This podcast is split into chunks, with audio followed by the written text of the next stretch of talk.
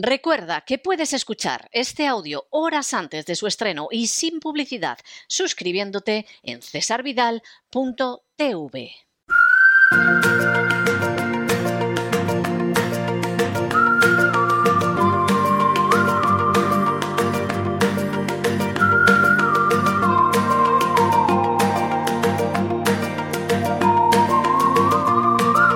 La economía que se fue con Roberto Centeno.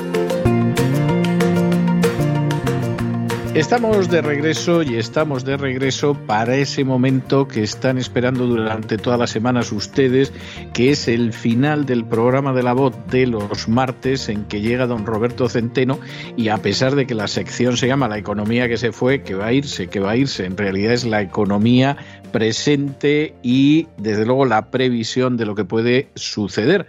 Y por cierto, ya lo saben, ni se les ocurra fumar nada, coloquen el respaldo de sus asientos en posición vertical, abróchense los cinturones, porque don Roberto Centeno seguramente que nos va a traer información y análisis más que interesantes.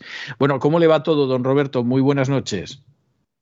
Muy buenas noches, don César. Pues eh, fíjese que hoy he comido con unas personas, pero una de ellas en particular, que ha sido un gran empresario de este país y sigue todavía, bueno, y que conoce muchas cosas, ha conseguido eh, que sentar en el banquillo nada menos que al, al, eh, al, presidente del el expresidente del BBVA y puede sentar en el banquillo a los expresidentes de la Caixa y de Repsol, eh, en una causa abierta contra ellas, con el tema de Villarejo, y, me ha comentado que eh, había escuchado una entrevista que había hecho usted a una determinada persona que conocía muy bien los entresijos del 11M y ha quedado en mandármela, bueno, de hecho ya me la ha mandado. Ignacio López Bru. Ignacio López. Ignacio López Bru. López Bru, sí, efectivamente.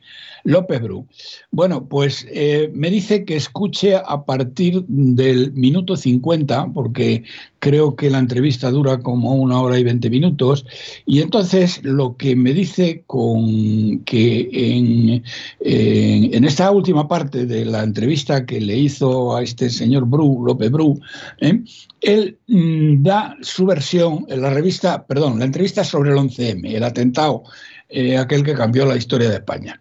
Bien, eh, mm, él a partir de ese minuto 50, él da la opinión de lo que él cree que ha ocurrido. Eh, cuál cree que ha sido el tema. Y entonces esta persona me decía que, claro, que mm, eh, eh, fíjate que hacía un símil de un chico, que ahora mismo no recuerdo su nombre, un chico de 19 años, el que descubrió el planeta Neptuno, que mirando con un telescopio, él vio que el planeta, el último planeta que se conocía, que era Urano, eh, seguía unas, mm, eh, seguía unas, eh, una trayectoria que no correspondía con las leyes de Kepler. Y entonces él matemáticamente, con un lápiz y un papel, porque en aquella época no había ordenadores, con un lápiz y un papel, mm, llegó a la, bueno, primero llegó a la conclusión de que tenía que haber algo que hiciera que la trayectoria de Urano no cumpliera las leyes de Kepler. Y ese algo no podía ser más que una masa que, que para, para, él era invisible ¿eh? Eh, y em, mm, eh, hacía que eso fuera así. Entonces, él matemáticamente calculó Mm, las oscilaciones, esas oscilaciones del planeta Urano, y llegó a la conclusión de que había una masa que él no podía ver, que estaba situada en un determinado punto y que por lo tanto tenía que ser otro planeta que su eh, telescopio de aquella época no la alcanzaba a ver. 40 eh, años después, o algo así, eh, en, Berlín, me parece, se instaló un telescopio lo suficientemente grande como para poder ya ver que efectivamente estos, estos cálculos que había hecho este chico eran debidos a un planeta que estaba exactamente en el mismo punto donde él había dicho que tenía que estar y que tenía las características de masa ¿eh? Eh, eh, y de distancia a, Urano que él había predicho.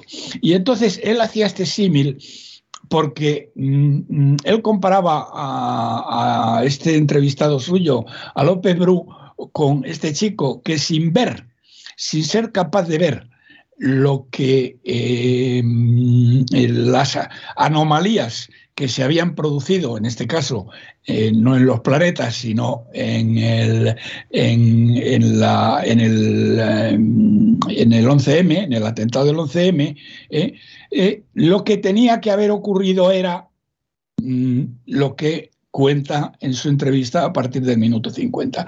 Y eh, claro, este, esta persona me decía, dice, bueno, ahora sí lo podemos ver y hemos podido comprobar que efectivamente, de la misma manera que el mm, gran telescopio que se instaló en el Observatorio de Berlín pudo comprobar la existencia del planeta Neptuno, lo que hemos venido a comprobar eh, eh, que lo que esta persona decía era verdad, donde increíblemente, bueno, pues están implicadas eh, bueno, desde el Opus catalán, que son unos separatistas, hasta una serie de no Solo, no solo el catalán, no solo el catalán, pero, pero muy, muy obviamente el catalán, sí muy obviamente el catalán.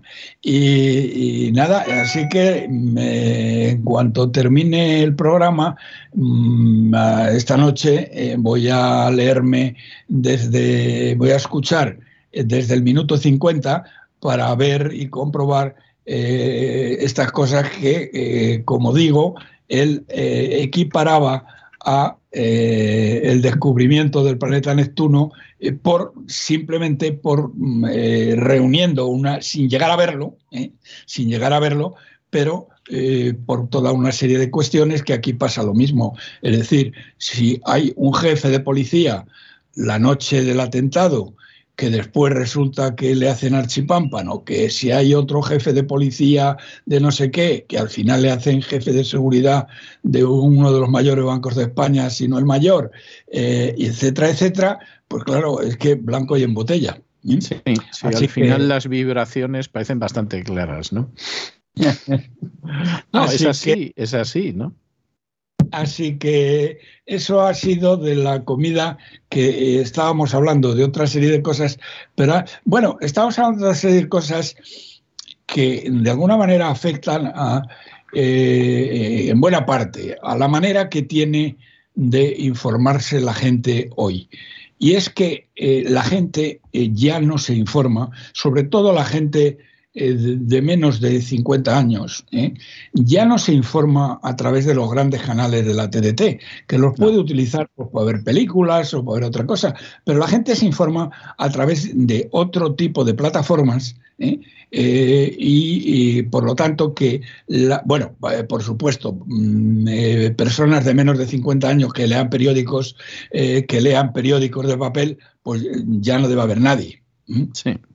Oiga, nosotros no estamos los número uno en iBox una semana sí y otra también y la de más allá también porque sí, sino porque hay un cambio de corriente que en España, como suele pasar históricamente, está siendo más débil y más tardío que, en otros países, pero aquí en Estados Unidos, y yo lo comentaba en una conferencia que di este domingo, ya más del 50% de los americanos no sigue los grandes medios. Es decir, no se fía de la Fox, no se fía de la CNN, etcétera. Más del 50% de los americanos ya se informa en medios alternativos, eso que les ha dado por llamar medios alternativos. Que saque pues cada cual sus consecuencias, ¿no? Efectivamente, efectivamente. Eh, la verdad es que los primeros que la deberían sacar, y cuanto antes lo saquen mejor, son los que financian con una publicidad que al final no les renta nada ¿eh? Eh, a todos estos, estos medios. Porque la verdad es que han dejado de tener influencia en eh, una parte muy, muy significativa de la población. Que, eh, bueno, que aquí no se crea que eh, hablaban de una cifra incluso mayor, del 50 o el 60%. En España me, me parece optimista eso.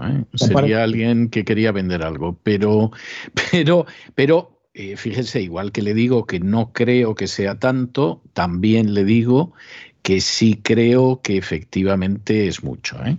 O sea, yo creo que es mucho. Me hacía, me hacía, hacía además un símil esta persona que me ha comentado lo de su brillantísima entrevista, que para que vea usted que le escucha aquí todo el mundo, todo, por lo menos todo el mundo importante. A lo mejor los pastores de la Extremadura no lo escuchan. Ah, no creo, a lo mejor también, ¿eh? Mejor también. No, pero me, hacía el siguiente símil, don César. Dice, mira, al año mueren en España 400.000 personas. ¿eh? Y eh, hay otras 400.000 que las reemplazan, al menos a nivel electoral. Estábamos hablando de elecciones, eh, toda una serie de cosas, que luego al final sí tenemos un rato, sí le echaré, me gustaría echar una parafada. Pero claro, hay 400.000 personas que decía que ya no votan ni al PP ni al PSOE. ¿eh? Y otras 400.000 personas que votan a otros partidos, pueden votar también algunas al PP y al PSOE, pero que desde luego se informan de otra manera radicalmente distinta a cómo se, eh, mm, eh, se informaban estos 400.000 difuntos. Mm, lo cual está haciendo también un cambio en los sentidos electorales eh, verdaderamente, verdaderamente brutales.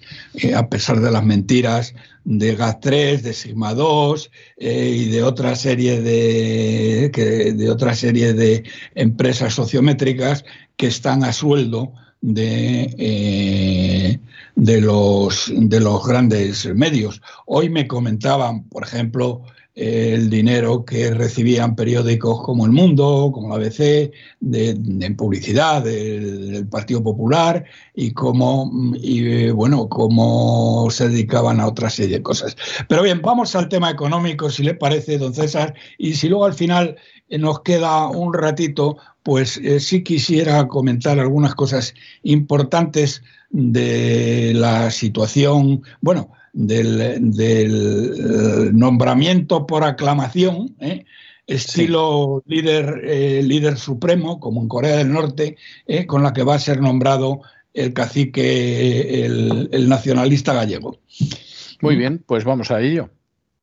Bien, bueno, hoy lo más importante, como ya han podido ver ustedes, ha sido Mm, el, eh, eh, bueno, lo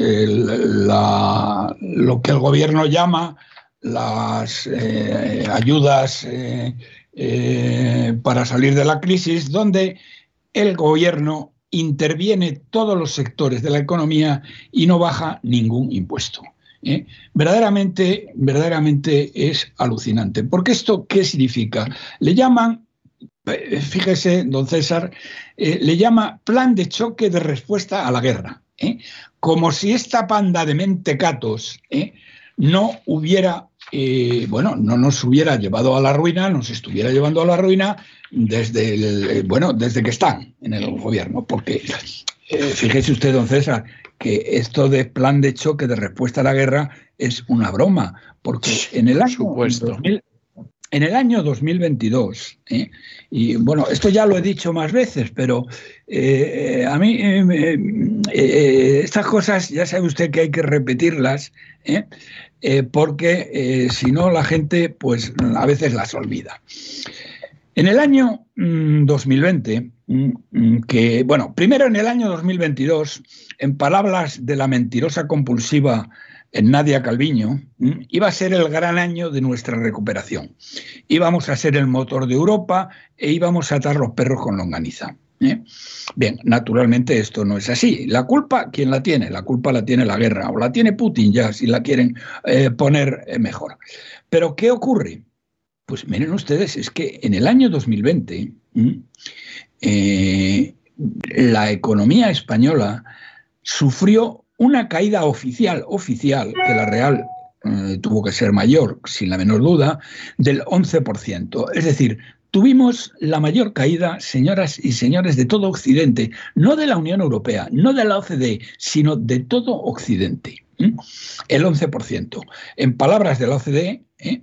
De, perdón, además lo he dicho mal, he dicho de todo Occidente, no, del mundo desarrollado. ¿eh? Estoy incluyendo también Japón, estoy incluyendo China, estoy incluyendo los países del sudeste asiático, estoy incluyendo India, eh, etc. Eh, mm, entonces, estoy incluyendo, quiero decir que están incluidos esto. O sea, España fue el peor de todo para que esta sinvergüenza de Calviño, que ya ha perdido la posibilidad de integrarse en la Unión Europea y ahora no tiene más remedio que lamerle los pies al sátrapa civilista, ¿eh?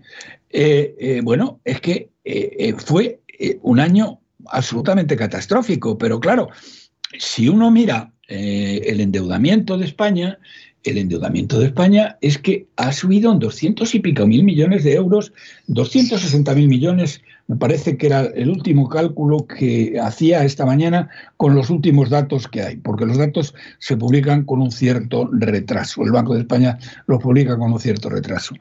Bueno, eh, verdaderamente tremendo. Mm, del, eh, del, año pasado a este, don César, eh, y queridos amigos, nos han incrementado los impuestos en 18.000 millones de euros. Estas son cifras oficiales de la agencia tributaria. Las cifras eh, de enero, febrero, bueno, realmente la de diciembre también. Diciembre, enero y febrero no se publicarán hasta pasado mañana, el 31 de marzo.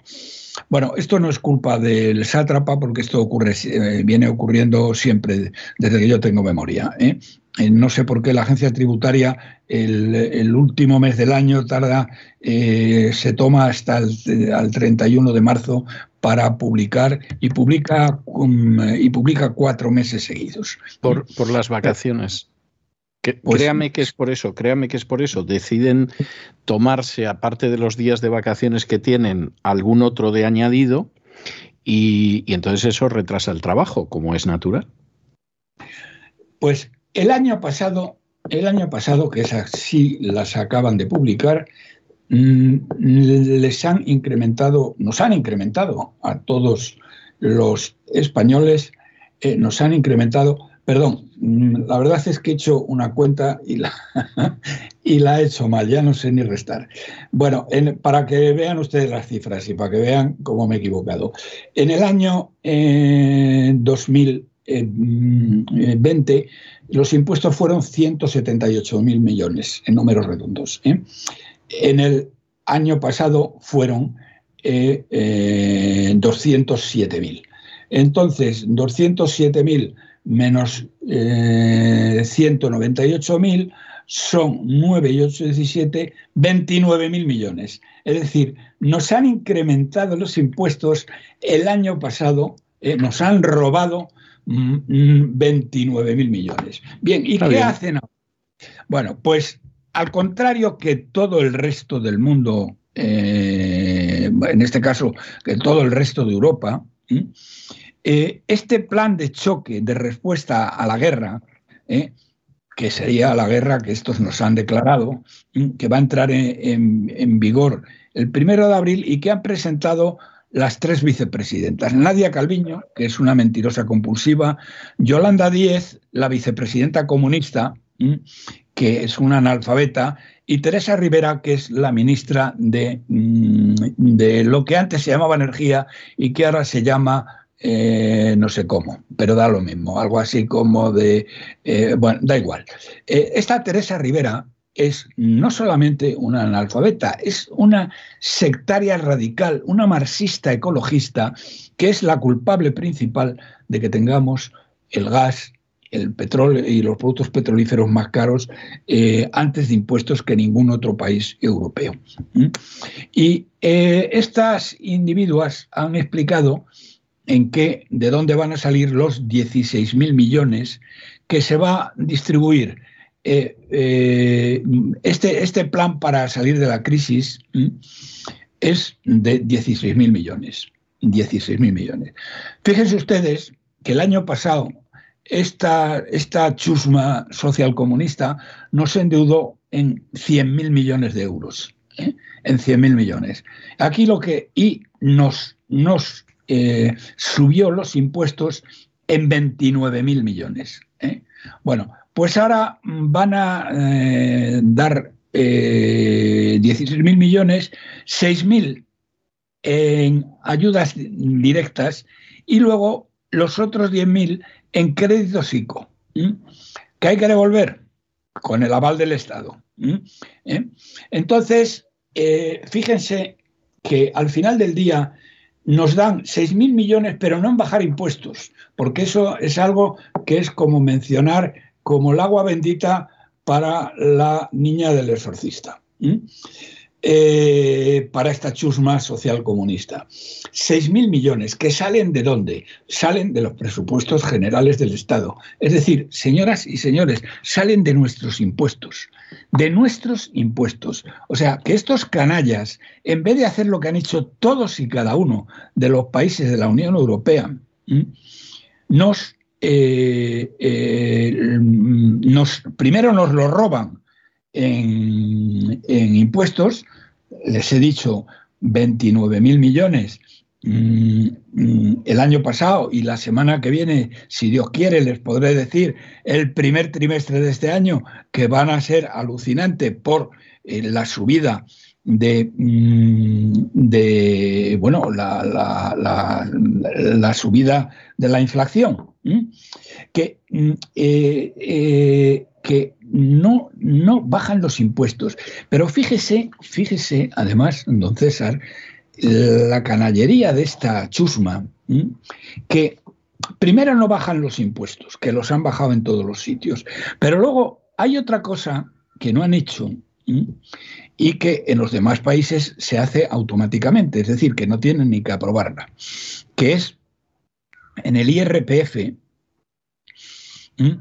el eh, actualizar las tablas de retención, porque mm, ya lo he explicado, eh, creo, el último día, pero lo vuelvo a explicar hoy. Ustedes saben que el IRPF funciona por escalones. Es decir, hasta 20.000 millones, eh, 20.000 millones de euros año, usted paga, pongamos una cifra, no me lo sé porque no la tengo aquí la tabla, pongamos que usted paga un 20%. Pero si usted pasa y cobra entre 20.000 y 30.000, pues eh, usted pasa mm, a pagar no un 20%, sino, por ejemplo, un 24%. Cierto. Como da la casualidad que el dinero ha, eh, que, eh, el dinero ha perdido valor por la inflación, Usted a lo mejor le han subido el sueldo, no sé, en algún sitio le han subido un 3% o un 4%, ¿eh? y entonces usted pasa del escalón anterior al escalón siguiente. Y usted entonces está pagando mm, un 4% más de IRPF sin que hayan subido los tipos, ¿eh? sin que hayan subido los tipos. Simplemente porque usted ha subido de escala, porque aunque usted no gana más dinero, sino que gana menos, ¿eh? no lo han corregido de inflación. En todos los países el IRPF se corrige automáticamente eh, por la inflación. Y estos miserables no lo han hecho, con lo cual nos están robando de una manera silenciosa, ¿eh? sin subir los impuestos, nos están robando también en el IRPF, por no hablar del IVA, que en otra serie de países lo que se ha hecho es precisamente bajarlo. Pero fíjese en un tema ya más concreto. Es el tema de los carburantes. Los carburantes, la gasolina y el diésel, ¿eh? los bajan en 1.250 millones de euros, porque esto termina en junio, ¿eh? es abril, mayo junio, es un trimestre. En el resto de Europa esto se ha hecho por todo el año. ¿eh? Bien, el otro día les decía que habida cuenta del consumo de gasolinas de España, que no me acuerdo por exactamente la cifra mm, porque no lo tengo aquí delante, pero aproximadamente eh, creo recordar que eran 5.800 eh, millones de litros de gasolina y algo así como 26 mil millones de litros de gasóleo. ¿eh? Aproximadamente son estas cifras. Bien, teniendo en cuenta estas cifras, y si nos hubieran aplicado la misma bajada de la mismo incentivo, la misma bajada de impuestos que se ha aplicado en Portugal, en vez de 1.250 millones, nos tendrían que haber bajado 14.000. Si nos hubieran aplicado a esta cantidad de litros que tenemos nosotros la misma eh, bajada de impuestos, en este caso IVA, de, de, Polonia, que ha bajado del 23 al 8, ¿eh? hubieran sido 8.000 millones de euros. Si hubieran sido eh, Portugal, o, eh, perdón, Portugal no, Italia o Irlanda, habrían sido algo así como 7.800. Es decir, señoras y señores, en la parte de los carburantes son 1.250 millones lo que este miserable nos da. Y fíjense ustedes lo que nos dan los otros. Pero es que además, repito, todo esto es en subvenciones, porque buena de esta parte de las subvenciones son subvenciones electoralistas, ¿eh? como la elevación bueno, a las familias eh, más necesitadas, que se les da una determinada cantidad, etcétera. Que estará bien, eh, que no digo que esté mal, pero no lo puede usted hablar de que esto lo tiene, esto es culpa de la guerra. Porque claro, la inflación, antes de que empezara la guerra, estaba en España en el 7,6%. Y ya verán ustedes en cuánto va a estar en este mes, a pesar de las trampas que va a hacer la miserable de Nadia Calviño, ¿eh? que está presionando, le está torciendo el brazo al, al, INE para que mienta, cosa que el INE siempre acaba haciendo, aunque luego después lo corrijan al cabo de seis meses o de ocho meses o de diez meses y mienten en el crecimiento y mienten en, en la inflación y mienten en todo lo que haga falta mentir. Bien, entonces fíjense, eh, fíjense ustedes hasta qué punto estos eh, miserables nos están robando, nos están engañando.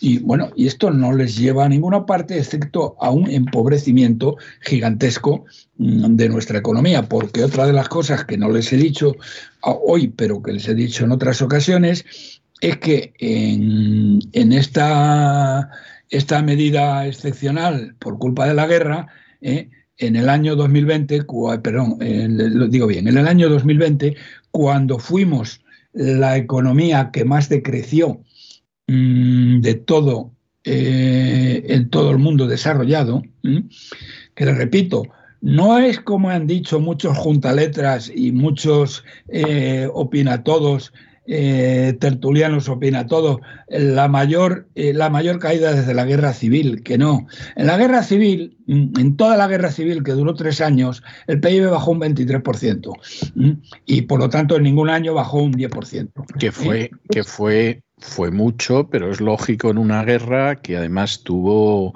el lógico impacto que tienen todas las guerras, ¿no? Además con destrucción en medios de comunicación, en carreteras, en trenes, en puertos, o sea, lógico. Vamos. Muchas cosas. Bien, eh, hay que remontarse hasta hace 170 años, casi 165 años, de 1858, en el que hubo una crisis brutal que se llevó por delante la mitad de los bancos y la mitad de las empresas españolas, es decir, hay que remontarse 165 años para encontrar un desastre similar al que ha planteado o al que, bueno, al que nos ha mm, agraciado, con el que nos ha agraciado el sátrapa de la Moncloa y verdaderamente es que, eh, vamos a ver, Calviño, eh, doña Nadia, eh, la ministra comunista es una analfabeta, la otra es otra analfabeta. Y puede que se lo sepan o puede que no se lo sepan, vamos, seguro que no se lo saben, pero tú sí te lo sabes. Y tú eres una mentirosa compulsiva que da verdaderamente, verdaderamente, es repugnante lo que haces engañando a los españoles. Pero más repugnante que todo esto es la reacción del que se autodenomina falsamente ¿eh? líder de la oposición. Líder de la oposición. Miren ustedes, el líder de la oposición, que será, eh, elegido eh, en una elección, en un, digamos, mediante un procedimiento similar al que se emplea en Corea del Norte, porque ni siquiera en Venezuela o en Cuba, eh, ni antes en la Unión Soviética se empleaba el mismo, pero sí con el que se emplea en Corea del Norte para la elección del líder supremo, Kim Il-sung, que tiene, el, cuando se vota algo ahí, ah, tiene el 98, 98,5% de los votos. Bueno, pues el nacionalista gallego, el señor Feijó, va a ser elegido el próximo sábado líder supremo del Partido Popular con un 98, 98,5% de los votos. Bueno, pues este tío eh, dijo ayer, ayer me parece que fue, sí, eh, ayer o el domingo, no, no, lo recuerdo, pero da igual, dijo en una entrevista que le hicieron en La Razón eh, que él nunca pactaría con vos. Bueno, vamos a ver. Primera cuestión. Nunca pactarías con vos. Vamos a ver. Pedazo de, bueno, no sé qué, no, no voy a poner ningún adjetivo. Si en la última encuesta seria que se ha publicado este fin de semana, que ha sido la de electomanía, tú tienes 64 escaños, tu intención de voto son 64 escaños, los del Partido Socialista 99 y los de Vox 97, ¿cómo puedes decir, cómo puedes tener la santa desvergüenza, primero, ¿eh? de autodenominarte líder de la oposición.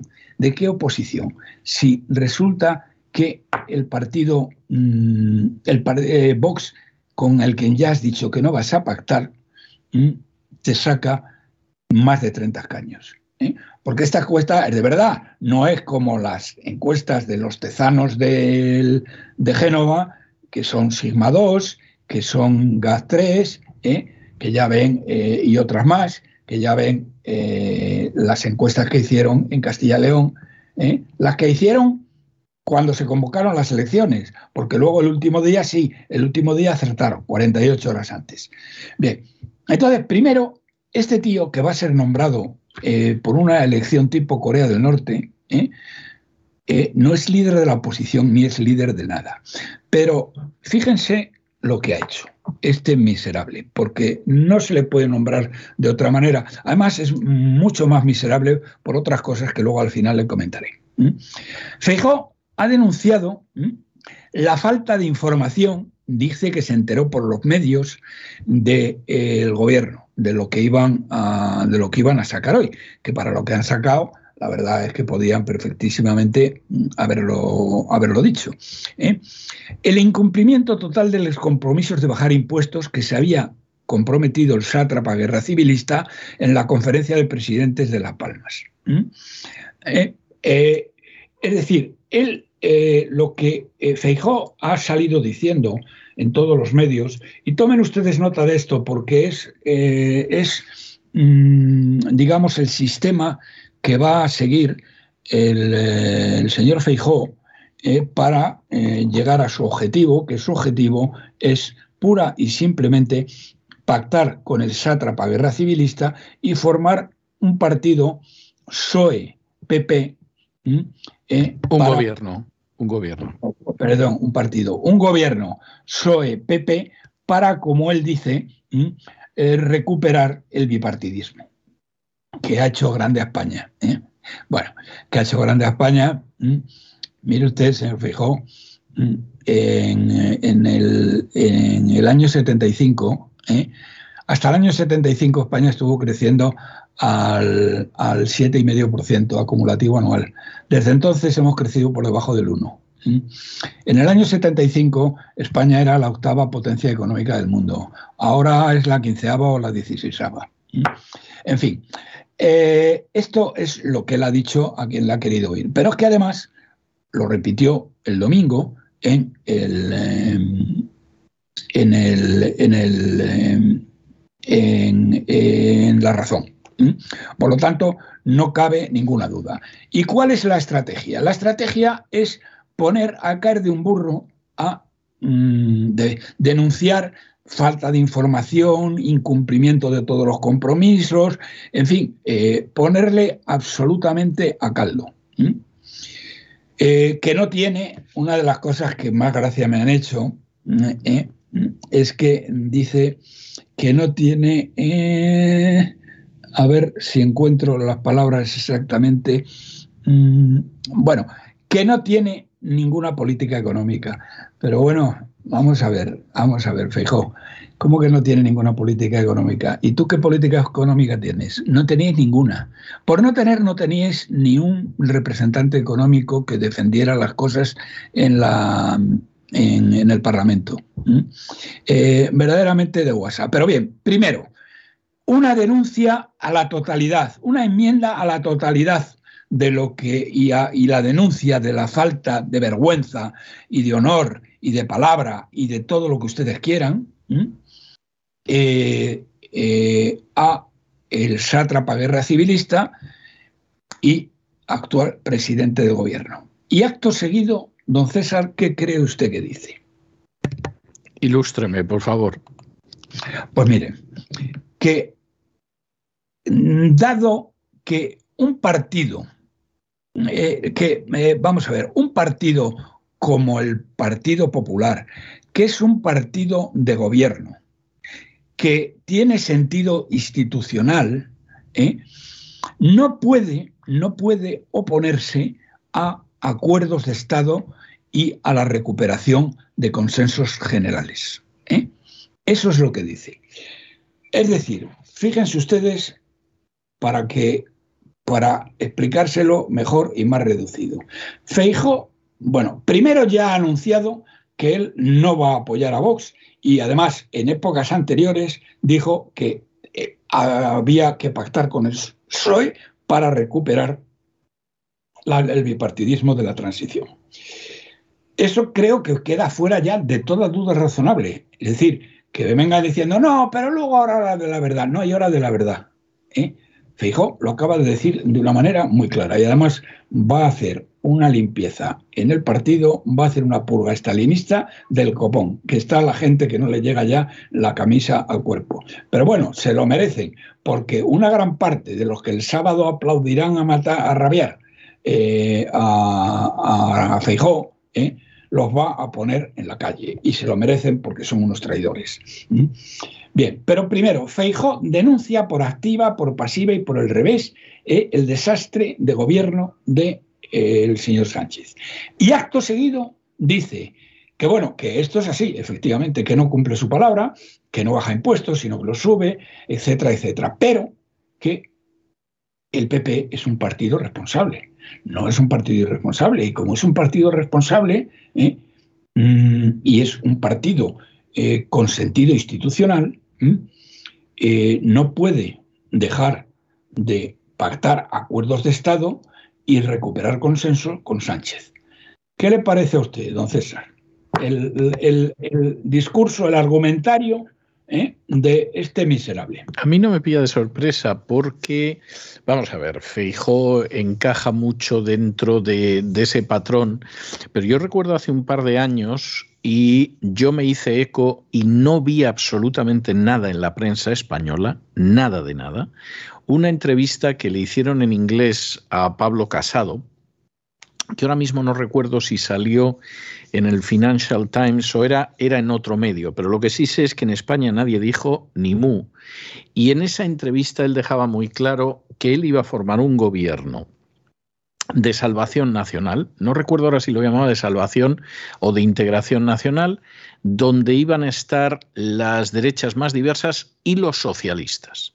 Y lo decía así, literalmente. ¿eh? O sea, no era decir, bueno, pues va a ser un gobierno del Partido Popular con algún independiente que venga de fuera o algún independiente de izquierdas. No, él decía claramente que, que estarían los demócratas cristianos, no sé, los socialdemócratas, que se supone que también están en el Partido Popular, y los socialistas. O sea que la idea viene caminando desde hace mucho tiempo. Cuestión aparte es que en España no nos lo contaran y estuvieran guardando la situación. Y cuestión aparte es que la cosa se ha puesto de tal manera que efectivamente Feijó tiene que dejarse caer de alguna manera, porque claro, esto no lo pueden hacer en 24 horas. No, no, pero eh, de momento, eh, perdón, ¿cómo que no lo pueden hacer en 24 horas? De momento ya lo han hecho. Vamos a ver, de momento lo que ha hecho Feijó hoy. No, decirlo sí, todo lo demás. Quiero decir que. De momento lo que ha hecho es decir que las medidas de, eh, sátrapa guerra civilista son un desastre y que son la ruina de España, y acto seguido decir que las va a apoyar. Sí, pero, pero eso no es formar un gobierno en 24 horas. Es decir, de hecho, de hecho, Feijó se está preparando el camino porque sabe la dirección en la que van y se va dejando caer de una manera más clara. Lo que no puedes hacer es tener una postura eh, durísima contra el Partido Socialista que hay que imaginar mucho al Partido Popular para verle ahí, pero lo que no puedes es tener una postura durísima que acaben las elecciones y al día siguiente decir que vas a gobernar con ellos. O sea, eso es lo que es implanteable.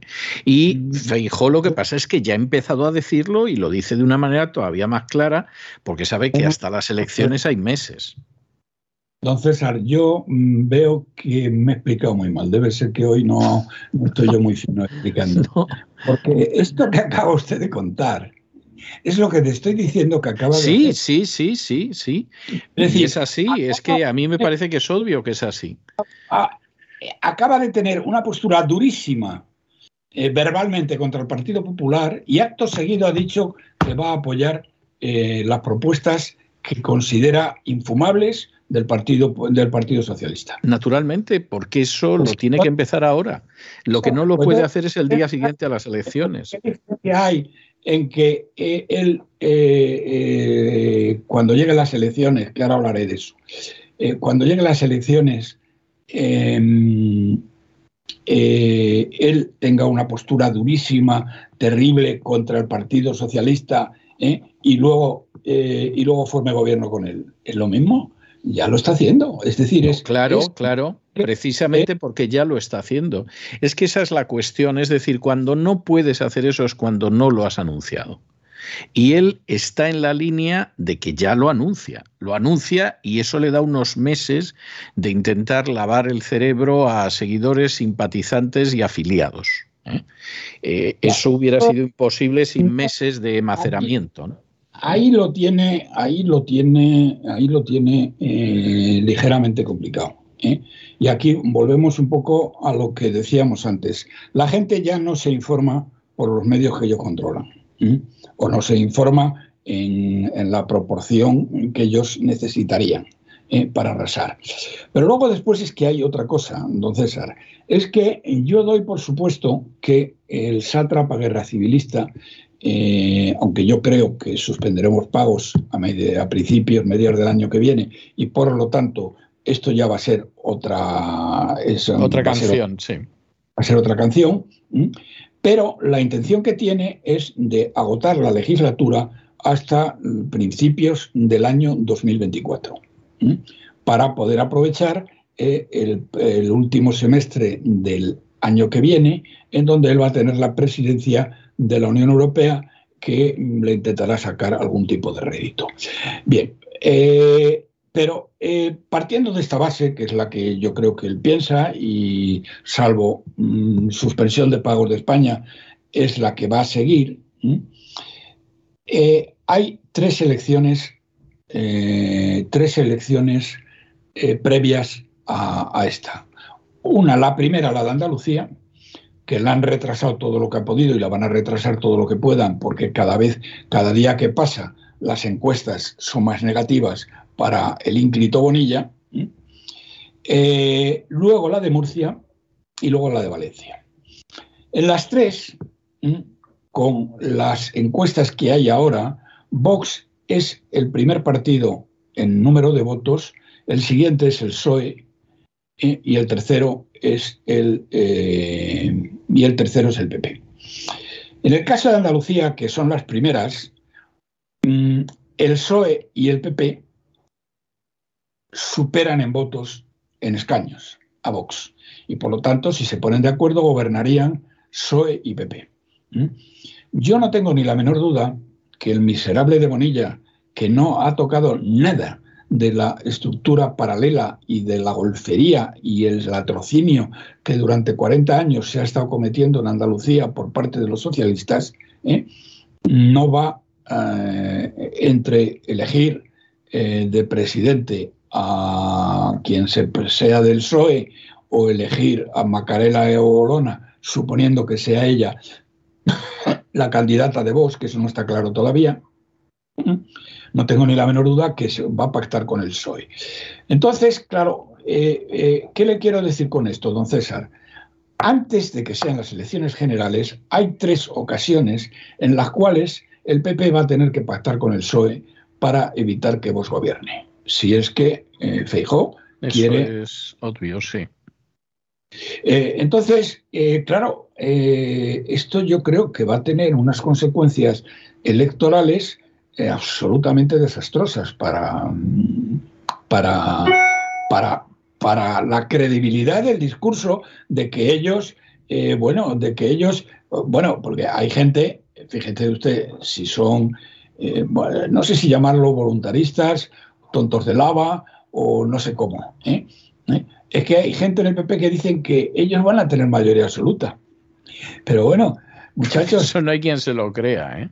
¿Cómo, vais a tener absoluta si tenéis 30 caños menos que el PP, y digo que Vox o que el, o que el Partido Socialista? ¿Es que sois tontos de lava y no sabéis sumar? Es verdad, es verdad que tienen a GAZ3, que tienen a Sigma y tal, que les dan siempre 30 escaños más al PP y le quitan 20 a, mm, eh, le quitan 20 a, a Vox. ¿Eh? Pero aún así, aún así, no alcanzan todavía al Partido Socialista. ¿eh? Por lo tanto, si el señor Sánchez va a conservar eh, su puesto en Moncloa, será gracias a los votos del Partido Popular. Y esto yo, don César, creo que es el fin del Partido Popular, pero no ya en las generales, sino cuando se vea lo que ocurre en Andalucía, lo que ocurre en Murcia y lo que ocurre en Valencia. Yo creo que las perspectivas que tienen son malas. Sinceramente, yo, yo tengo la sensación de que tienen malas perspectivas, aunque también creo que sí es verdad que existe un votante del Partido Popular de la misma manera que existe un votante del Partido Socialista y un devoto de la Virgen del Pilar. Es decir, gente que, que en última instancia están ahí más por fe, por decirlo de alguna manera, que por consideración racional, ¿no? Y un cierto suelo tienen pero eh, yo mucho me temo que, que, realmente las perspectivas son difíciles y ya descolgándose con la idea de que van a apoyar a Pedro Sánchez, eso me temo mucho que no, no les va a favorecer, pero bueno, esto es lo que hay.